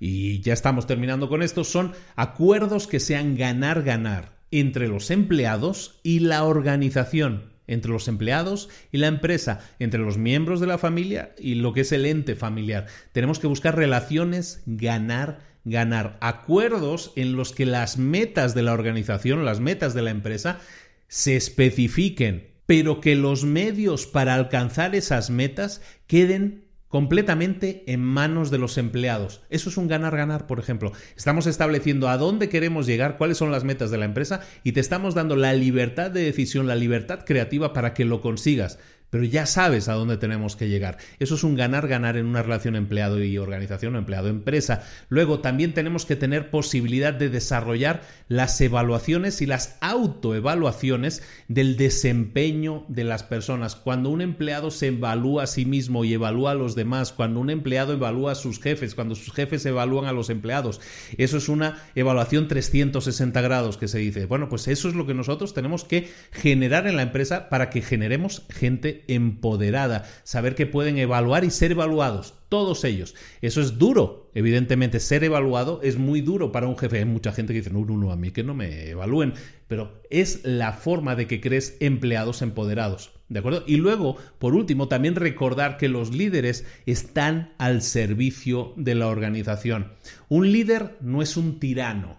Un líder no es alguien que da órdenes. Un líder es un siervo de la organización, es alguien que está al servicio de la organización. Recordemos que el trabajo de un líder no es liderar, como, es decir, entendido como un líder que da órdenes, no, el trabajo de un líder es proponer las herramientas al resto de la organización necesarias, preguntarle a la organización qué herramientas necesitas para desempeñarte al máximo. Eso es un líder. Un líder tiene que ser un servidor de la organización y ese es un punto esencial en una organización. Hemos estado hablando del octavo hábito. El octavo hábito, recordemos, vamos a hacer un resumen muy rápido, es encuentra tu propia voz e inspira a otros a que hagan lo mismo. Ese es el octavo hábito. Y lo hemos hablado, ¿no? En la primera parte hemos dicho cómo encontrar tu propia voz. Y en la segunda parte, inspirar a otros a que hagan lo mismo. Pues hemos, nos hemos centrado en dos cosas. Enfoque y ejecución. Enfoque y ejecución. Si nosotros somos capaces de desarrollar ese enfoque y ejecución, esas dos capacidades en nuestra empresa, en nuestra plataforma, en nuestra estructura, en nuestro grupo humano, si lo hacemos, si somos capaces de hacerlo, entonces sabremos positivamente que esas personas han encontrado su propia voz, están desarrollando su propia voz y recordemos eso va a hacer que la empresa desarrolle su propia voz y eso va a hacer que nosotros a su vez nos sintamos completamente realizados. ¿De acuerdo? Hay cuatro cosas, vamos a terminar con esto, hay cuatro disciplinas que pueden ayudarte a, cerrar ese espacio que hay, ese hueco que hay, ese agujero que hay entre el enfoque y la ejecución en una organización, porque el enfoque tiene que ver mucho más con planificación y la ejecución tiene, como su nombre indica, que ver con planificación. ¿Cómo podemos cerrar ese, cómo podemos acercar esos dos polos que pueden parecer opuestos? Hay cuatro disciplinas que tenemos que, que desarrollar y con esto vamos a garantizar que se desarrolle tanto el enfoque como la ejecución de forma paralela y conjunta. La primera disciplina que tenemos que desarrollar es siempre enfocarnos en una única cosa que sea la más importante. Lo hemos visto en muchos libros en el pasado, eh, lo único, una única cosa que se llamaba. Eh, hay varios libros que, que tratan ese tema, pero básicamente Recuerda esto, la gente está diseñada, las personas estamos diseñadas para hacer solo una cosa a la vez. Entonces, si nosotros queremos hacer las cosas bien, tenemos que hacer una sola cosa a la vez. Evidentemente hay mucha gente que es capaz de hacer muchas cosas a la vez, pero nunca las va a hacer todas de forma excelente. Por eso tenemos que buscar ser óptimos con lo que con nuestro tiempo y vamos a buscar que la gente mm, haga una sola cosa y esa cosa la haga de manera excelente, ¿de acuerdo? Entonces tenemos que buscar siempre que en la organización se hagan las cosas realmente importantes, escoger solo aquello que es realmente importante, básico, y para eso vamos a hacernos preguntas. ¿No? Una pregunta que salía en el libro Lo único o una única cosa, se llama en Latinoamérica, es que básicamente utilicemos algún tipo de filtro. En este caso es una pregunta que es la misma que salía en aquel libro, es ¿qué metas, si las consiguiéramos, haría que cualquier otra meta ya fuera innecesaria? Es decir, ¿qué acciones puedo realizar ahora que si las consigo realizar satisfactoriamente, todo lo demás se convierta en innecesario. Ese filtro es fundamental, es un filtro que ha aparecido en un montón de libros. Los libros de negocios muchas veces son repetitivos. En este caso esta es una pregunta que ha salido tal cual en otros varios libros y realmente tiene todo el sentido. Enfocarte en lo primero, en lo principal. ¿De acuerdo? Ese es el, filtro de la importancia. Luego también puedes establecer filtros que tienen que ver con los de los inversores, los de las fuentes de dinero, de inversión, de activos. Y eso es, eh, es una pregunta también. Pregúntate, ¿qué metas son las más importantes para nuestros inversores? Pregúntate eso y eso también te va a dar el nivel de importancia de las cosas. Una cosa es lo que tú creas que es más importante para la empresa y otra cosa es lo que crean los inversores que es más importante. Hay que intentar alinear esas cosas. Luego también te puedes hacer preguntas estratégicas. ¿Qué pregunta sería una pregunta estratégica? Una pregunta estratégica sería, por ejemplo, ¿cuál es esa cosa que si la hacemos va a hacer que toda nuestra estrategia avance? Ese tipo de preguntas te sirven para situar exactamente las acciones que tienes que realizar a continuación. Eh, en una empresa, en tu vida, tú tienes muchas posibilidades, estás lleno de opciones, cosas que puedes realizar. Lo que tienes que hacer es preguntarte cuáles son más prioritarias. Puede ser por nivel de importancia, por nivel de importancia para los inversores, puede ser por nivel de importancia estratégica. El segundo punto es que mantengamos alguna forma de puntuación, que mantengamos alguna forma de seguimiento numérico para las cosas. ¿Por qué? Porque cuando tú juegas, tú estás jugando en cualquier deporte, si llevas el control de la puntuación, la gente se comporta de forma diferente. ¿Por qué? Porque es más competitiva. Entonces, teniendo esto en cuenta, es vital que en una empresa en la que quieres mejorar en los resultados, eh, busques ese, ese, ese esa puntuación, llevar esa puntuación de cómo van las cosas. ¿Qué es la puntuación en una empresa? Pues mira, una puntuación puede ser algo tan simple como la meta que quieres alcanzar de forma numérica. Imagínate que la empresa quiere alcanzar una meta de eh, quiero quiero vender 50 unidades, 50 millones millones de unidades eh, antes de fin de año. Bueno, eh, eso es una forma de medir, esa es la meta, ¿no? Entonces, la forma de medirlo sería decir, oye, pues estamos en mayo, o estamos en febrero, o estamos donde, donde sea, y llevamos actualmente, yo qué sé, 10 mm, millones de unidades vendidas. Tenemos que llegar a 50 millones. Bueno, pues nos faltan 40 millones. De esa manera, tú estás definiendo para la empresa cuál es la meta, de forma numérica, de forma medible, y de esa manera, ya sea un gráfico de tarta, ya sea un gráfico de líneas, ya sea un gráfico de barras, da igual, eso es un termómetro de cómo estamos yendo, de lo cerca o lo lejos que estamos de la meta. Y eso ayuda a la gente a situarse, a poder medir que también sus acciones están teniendo impacto en ese resultado. La tercera clave es que debemos traducir eh, metas que son muy eh, etéreas, llamémoslas así, las tenemos que definir en, en acciones específicas. Eso tiene mucho que ver con el liderazgo en una empresa. El liderazgo en una empresa muchas veces es estratégico. Nosotros somos los líderes y definimos la estrategia de la empresa, pero la estrategia de la empresa no tiene muchas veces nada que ver con lo que la gente hace en su día a día. Lo que tenemos que ser capaces es de traducir esas metas estratégicas en acciones específicas. Intentar hacer ese trabajo es lo que va a hacer que las cosas se hagan. Es tan simple como eso. Entonces tenemos que buscar, recordemos, la ejecución, que las cosas se hagan. Una cosa es la estrategia y otra cosa es la ejecución. Tenemos que buscar de, cerrar ese espacio que hay intermedio y decirle, bueno, está muy bien esta estrategia. ¿Cómo traducimos esa estrategia a acciones específicas? Eso es lo que tenemos que hacer. El último punto, y con eso vamos a cerrar el libro, es Tenemos que hacer que toda persona de la organización sea responsable de la rendición de cuentas por sus resultados. Siempre, todo el tiempo. Rendición de cuentas. Todos tienen que rendir cuentas. ¿Qué significa eso? Que todos estamos midiendo nuestros resultados ya sea mensualmente, ya sea semanalmente, ya sea diario, tenemos que medir cómo estamos avanzando. Si ese avance está sumando para que lleguemos a la meta, estamos hablando de la meta de 50 millones en venta, bueno, lo que he hecho hoy ha sumado para que estemos más cerca de esa meta o no tienes que hacer rendición de cuentas, preguntarte a ti mismo o rendir cuentas ante otro, que es lo más potente, lo más poderoso, si estamos aportando, si estamos sumando, si estamos llegando de alguna manera a acercarnos a esa meta. Eso es lo que tenemos que trabajar. Terminando ya entonces con el resumen del libro, nosotros hemos desarrollado nuestra propia voz y hemos hecho que en la organización o en la estructura de personas en la que estamos también hayamos conseguido que desarrollen ese octavo hábito desarrollar su propia voz. ¿Qué es lo que conseguimos entonces después de sumar este enfoque y esta ejecución, de hacerlos efectivos? ¿Qué conseguimos en nuestra empresa? Lo que vamos a conseguir es una empresa que tenga también su propia voz, su propia forma de hacer las cosas, su voz única. Cuando esto sucede, esa empresa, esa organización se convierte en líder también.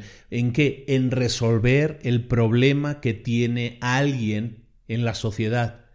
Si nosotros somos personas que tenemos nuestra propia voz, nosotros tenemos una forma de, de aportar, sumamos un voto, pero si conseguimos modificar, crear organizaciones que tengan su propia voz, lo que estamos haciendo es ampliar mucho la fuerza que tenemos para solventar los problemas y necesidades de la sociedad.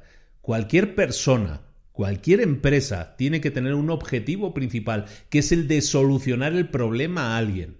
Solucionar el problema que sea a alguien, a un grupo de gente. Cuantas más organizaciones estén desarrollando su propia voz, estén alineadas con el enfoque y la ejecución, es entonces cuando conseguimos más organizaciones que a su vez, al haber desarrollado su propia voz, van a buscar desarrollar la voz de otras organizaciones. Y esto es como decíamos, la cadena de favores. Tú vas a conseguir e impactar en tu, en tu organización y tu organización, si consigue desarrollar su propia voz, va a impactar a otras organizaciones.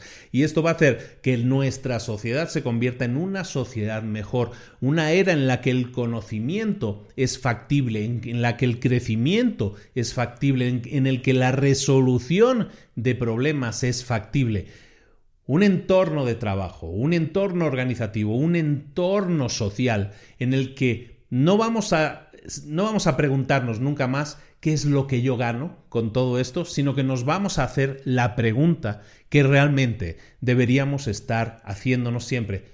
¿Cómo puedo contribuir hoy a los demás? Y si soy una organización o una empresa, ¿cómo puedo contribuir como organización hoy hacia los demás? Dejaré de un lado el ego, eliminaremos el ego y llegaremos a lo, contrario, a lo que es la aportación para el crecimiento, para la resolución de problemas, para conseguir, y ahora sí parece esto una frase así muy manida, para conseguir un mundo mejor. Pero eso es lo que estamos buscando. Necesitamos desarrollar nuestra propia voz para de esta manera las organizaciones lo desarrollen y podamos impactar y podamos realizar un cambio social. Hasta aquí, señoras y señores, el resumen de El octavo hábito de Stephen Covey, libro del año 2004 Fantástico libro, es muy largo, el libro tiene mucho que leer, pero espero que os haya gustado mucho el resumen. Recordad siempre que en las notas del programa, en la página de librosparaemprendedores.net, os estoy dejando ya en estos últimos libros que estamos haciendo, os estoy dejando también no solo las notas y, el enlace al libro por si lo quieres adquirir, te lo recomiendo mucho como siempre, sino también un breve resumen escrito con los principales puntos para que de, una, de un simple golpe de vista puedas verlo todo y ver exactamente de qué estamos hablando, qué es lo que mencionó hace una hora y media cuando empezaba la sesión. Bueno, todo eso lo tienes en las notas del programa. Como siempre, agradeciéndote mucho la paciencia que tienes conmigo, agradeciéndote, como siempre, la fidelidad que tienes conmigo. Te pido un último favor comparte este contenido, enlaza la página con las notas, porque ahí tiene un resumen muy rápido toda la gente. Básicamente, compártelo, corre la voz, que la gente sepa que aquí estamos haciendo un bien, que estamos intentando ayudar, que estamos intentando aportar a tu crecimiento personal y profesional. Recibe un cordial saludo de Luis Ramos. Nos vemos la próxima semana con un nuevo resumen, con un nuevo libro, aquí en Libros para Emprendedores. Un abrazo muy grande. Hemos vuelto para quedarnos. Hasta luego.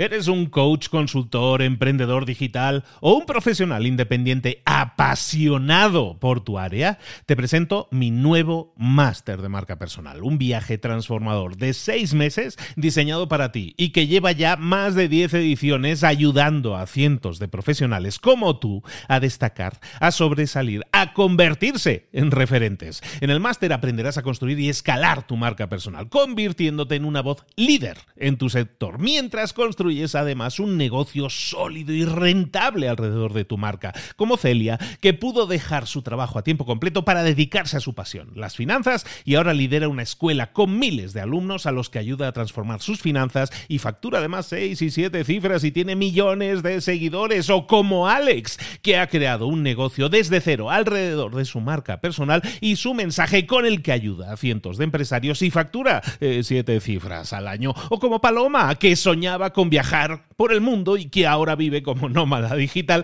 con cientos de miles de seguidores y más de 17.000 alumnos. Gracias al máster, su sueño pasó de ser una idea a una realidad rentable y reconocida.